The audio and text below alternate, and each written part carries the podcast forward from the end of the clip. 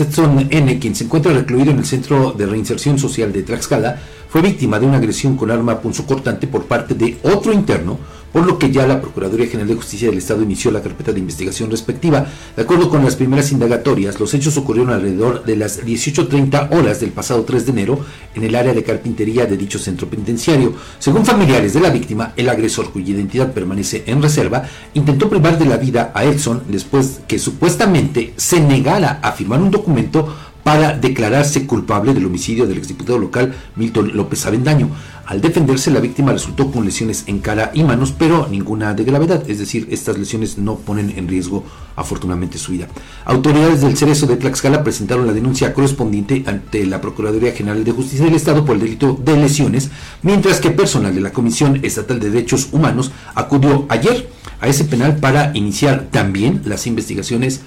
que le competen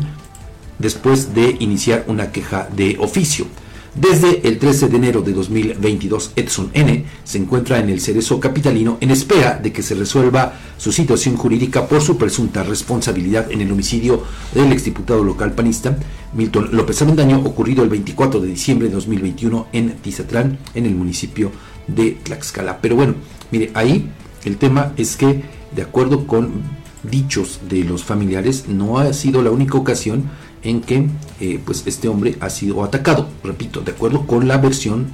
extraoficial de los familiares. Pero aparte, eh, usted dígame, ¿qué hacía un interno, otro interno, otro recluso, con un arma punzocortante? Eso nos habla del relajamiento de medidas de seguridad, sin duda, en el eh, este penal